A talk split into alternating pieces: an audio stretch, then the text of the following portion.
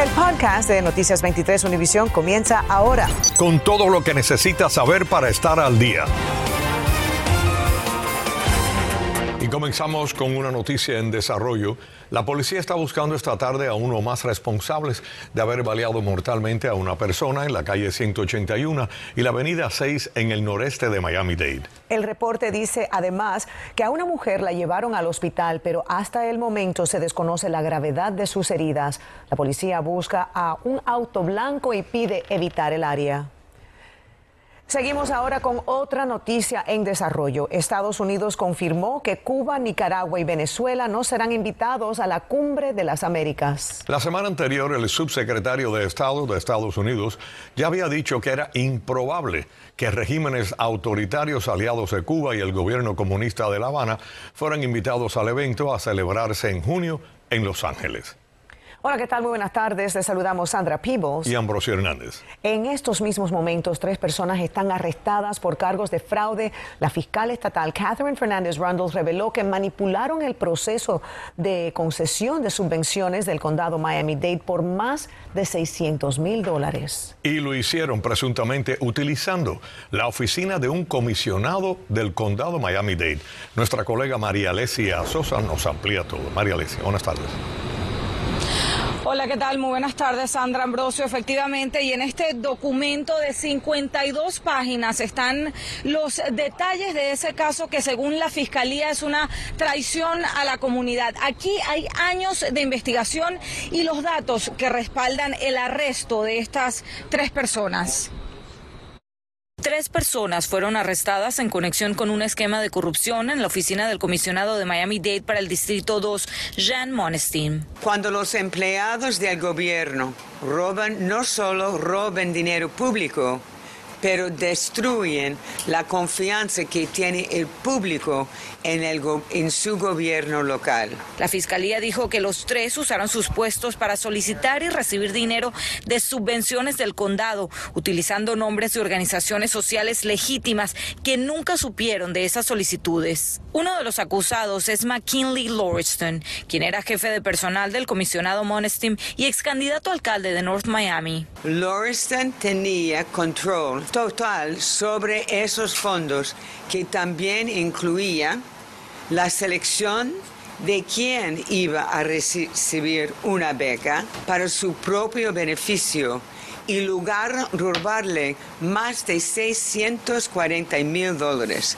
Además, fueron arrestados Evel Judy, que era el actual asesor de Monestim, y Nadine Cherry, consultora de riesgos del banco Wells Fargo, quien según la fiscalía sirvió desde el banco para que desviaran el dinero público. No hay evidencia de que el comisionado Monestin ah, sabía que estas actividades... Contactamos a la oficina del comisionado para obtener sus reacciones, pero se limitó a enviarnos un comunicado. Dado que este asunto está ahora en manos del sistema de justicia penal, no tengo la libertad de comentar, dijo. Ahora los tres acusados enfrentan cargos de crimen organizado y fraude organizado de más de 100 mil dólares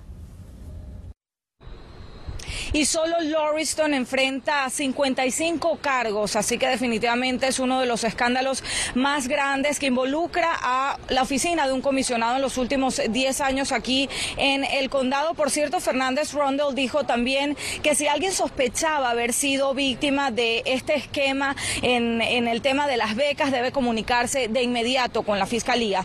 En el noroeste de Miami, María Alesia Sosa, Noticias 23, Univisión. Gracias, María Alesia. El chofer de una camioneta pickup perdió la vida luego de ser atropellado por un tren de Brightline en un cruce ferroviario en Pampano Beach. Al conductor fallecido lo identificaron como Jacob Bresnahan, de 27 años de edad. Olance Nogueras nos tiene el reportaje.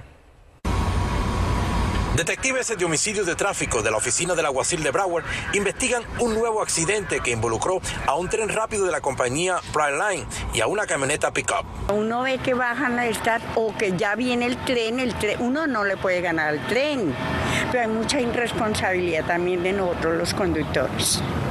Según los primeros informes, alrededor de las 5 y 30 de la mañana, el conductor de una camioneta Dodge Ram cargada de metales no ferrosos para reciclaje, como aluminio, cobre y acero inoxidable, intentó cruzar los rieles en momentos en que se aproximaba el tren rápido y el vehículo, al ser impactado, se partió a la mitad, se retorció con los otros metales y fue arrastrado por más de 200 metros.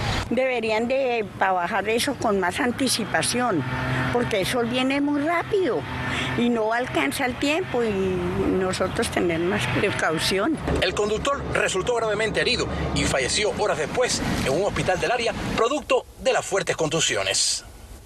Un tren de carga que llegó minutos después permaneció en la escena mientras que grúas se retiraban de los rieles los fragmentos de la camioneta. El accidente ocurrió en el cruce de ferrocarril del área de la calle 6 del noroeste y North Dixie Highway en Pompano Beach. Durante la cobertura de Noticias 23 observamos automovilistas que continuaban desobedeciendo barreras, señales y carteles. Yo voy suave, yo miro para, para, los dos lados porque a veces tú sabes, tú puedes ver el tren antes que viene. Eso tú sabes, siempre parar ahí, mirar, pero la gente no hace eso. Entre los consejos de seguridad están nunca conducir alrededor de la barrera. El tren que usted observa está más cerca y se mueve más rápido de lo que usted cree. Si su vehículo alguna vez se detiene en las vías, salga y aléjese. Ellos no pueden detenerse rápidamente. Desde que los trenes de esta compañía Brightline comenzaron sus operaciones en el 2019, unas 60 personas han sido atropelladas mortalmente y la tasa es la peor en todos los Estados Unidos.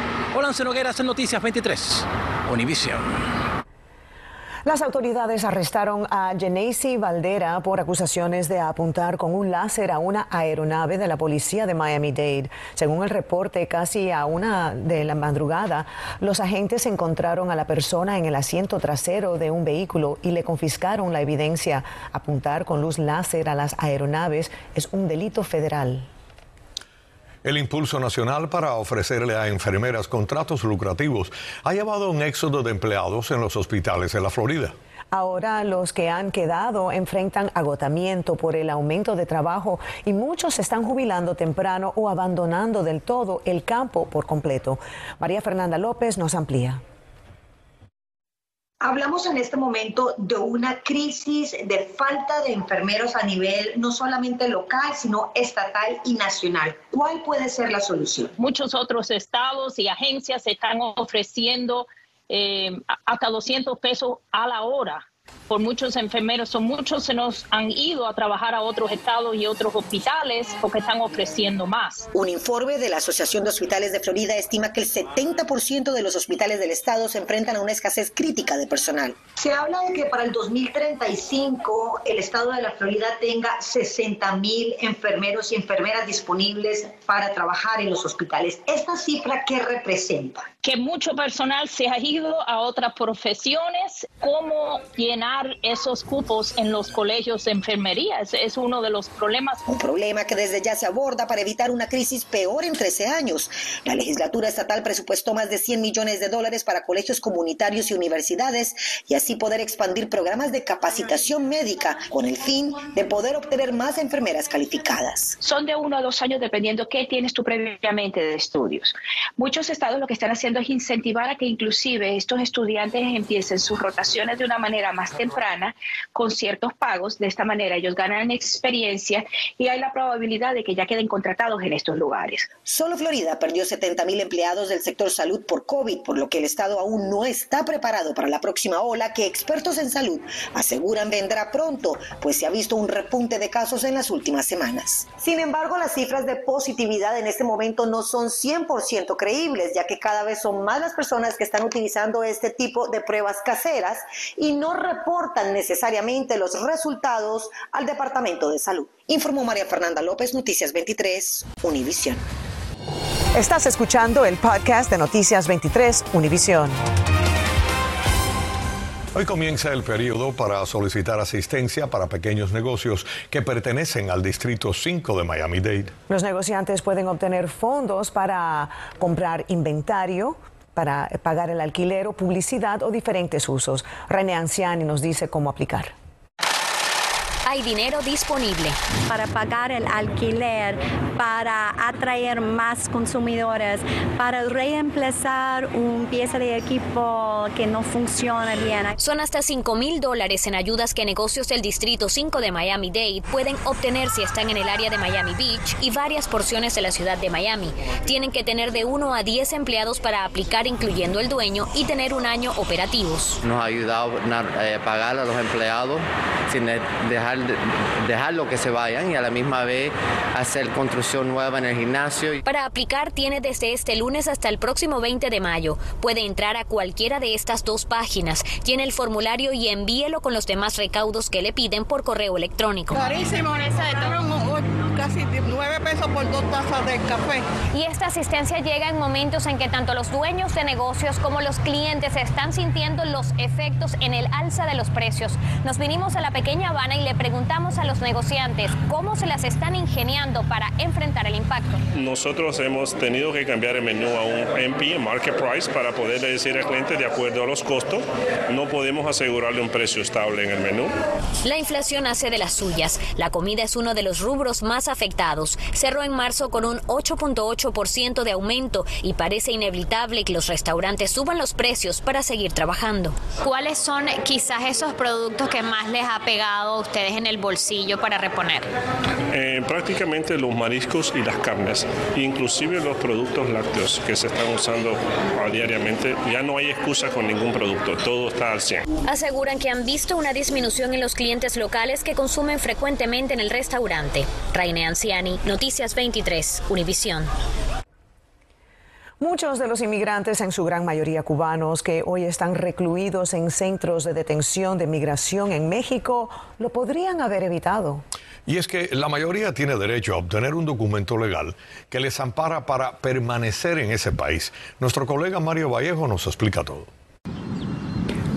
Día son más los migrantes en centros de detención en varias ciudades de México. Atendiendo a la preocupación de varios familiares, esta tarde contactamos a un experto legal de ese país, quien nos explica que todo comienza en Tapachula cuando la mayoría de los migrantes, aunque se registran, no esperan la visa humanitaria que demora de dos a tres meses. En lugar de someterse a ese trámite administrativo que, que, la misma ley les um, confiere, ellos deciden mejor contratar a traficantes de personas. Sin embargo, según este experto, hay otros que obtienen estos mismos documentos en menos de una semana a través de oficiales corruptos. Por una cantidad que, que fluctúa entre los 2.500 y 4.000 dólares, eh, en, el lapso de una semana les están entregando su visa humanitaria, con, inclusive ya con residencia tanto temporal como permanente, y ya con eso ellos eh, continúan a la, a la frontera norte del país. Pero estos migrantes corren el riesgo de ser descubiertos en los puntos de control. Ya en un centro de detención podrían permanecer hasta tres meses. En el caso de los cubanos, la mayoría sale amparado por un ciudadano mexicano que se compromete a que el migrante se reportará dos veces a la semana, pero en cuanto salen, corren a cruzar el río. A la persona que fungió como custodio de ellos lo dejan metido en problemas, una multa muy elevada o inclusive cárcel de 5 a 10 años de prisión. Según expertos, solo un agente de Migración México puede pedirle a usted constancia de su estatus legal en ese país. Ni la policía ni el ejército pueden hacerlo. Cualquier autoridad les puede pedir que se identifiquen, mas no les puede hablar de términos migratorios, ni los puede bajar del camión, ni se los puede llevar. Mario Vallejo, Noticias 23, Univisión. Los cubanos son el tercer grupo, solo superados por venezolanos y haitianos, de inmigrantes irregulares que han cruzado la selva del Darién en los últimos meses con destino aquí a los Estados Unidos, una cifra que ya supera los mil, según informó el Servicio Nacional de Migración de Panamá. Efectivamente, de enero a marzo de este mismo año, 1.065 cubanos se habrían aventurado a cruzar la peligrosa selva para seguir su camino por Centroamérica hacia Estados Unidos. 367 lo hicieron en enero. 334 en febrero y 364 en marzo, según las cifras oficiales. Ahora, durante el año pasado, más de 133 mil migrantes cruzaron el Darién, números históricos que pudieran superarse en el año 2022. Cuba anunció ayer la muerte a los 84 años del ex canciller castrista Ricardo Alarcón, uno de los políticos del régimen más reconocidos. Alarcón fue presidente del Parlamento cubano, asignado por el régimen, embajador de Cuba ante la ONU y figura clave en el acuerdo migratorio con Estados Unidos en 1994. También jugó un papel esencial en el regreso de Elian González en el año 2000 a Cuba y en la campaña por la liberación de los cinco espías cubanos. El exdictador cubano Raúl Castro asistió ayer al desfile del primero de mayo en la Plaza de la Revolución en La Habana, donde elogió a Díaz Canel, de quien dijo que está trabajando muy bien. La última vez que Castro compareció en una celebración pública en la calle fue el verano pasado, días después de las históricas protestas que conmocionaron a Cuba el 11 y 12 de julio. Muy buenas tardes y sean bienvenidos a la información deportiva. Estamos aquí en vivo frente al FTX Arena del Downtown, donde poco más de una hora nuestro Miami Heat comienza su batalla en esta segunda ronda de los playoffs frente a los Philadelphia 76ers. Y como les decía, ambos equipos no contarán con uno de sus mejores jugadores sobre el tabloncillo. En el caso de Miami es Kyle Lowry, quien todavía se está lamentando de una lesión en un cuádriceps. Pero nosotros tenemos suficiente banco para eso. Sin embargo, Filadelfia la tiene peor, ya que no tiene a su mejor jugador, a Joel Embiid, que no va a estar en estos dos primeros juegos. Ni siquiera hizo el viaje a Miami. Este su principal estrella, sufrió una, fractura facial en el último partido frente a los Raptors en Toronto, donde sellaron esa serie. Y como les decía, no va a jugar estos dos primeros partidos y ni siquiera se sabe si jugará el tercero. Están optimistas de que pueda hacerlo en el tercero o en el cuarto cuando la serie se traslade a Filadelfia, pero este es su principal hombre. Por eso que pienso que Miami debe dominar estos dos primeros partidos sin mucho problema. Nosotros pensamos esta noche cuando regresemos con ustedes a las 11 tener la buena noticia de esta primera victoria y estoy casi seguro que la segunda también se dará porque el equipo de Miami tiene mucho mejor banco, tiene a todas sus figuras con la excepción de Kyle Lowry, pero nosotros podemos imaginar mucho mejor eso. Desde el downtown de Miami, específicamente el FTX Arena, Ernesto Clavelo Deportes 23. Amazon está retirando sus sillas apilables a Amazon Basics debido a que la soldadura del marco puede fallar y representar un peligro de caída. Las sillas son de plástico recomendadas para edades entre 3 y 6 años y peso de unas 190 libras. Los consumidores deben dejar de usar las sillas inmediatamente y seguir las instrucciones de Amazon para una devolución y reembolso. Y con esto nos despedimos amigos, gracias por la sintonía. Acabas de escuchar el podcast de Noticias 23 Univisión. Puedes descubrir lo mejor de los podcasts de Univisión en la aplicación de Euforia o en univision.com diagonal podcasts.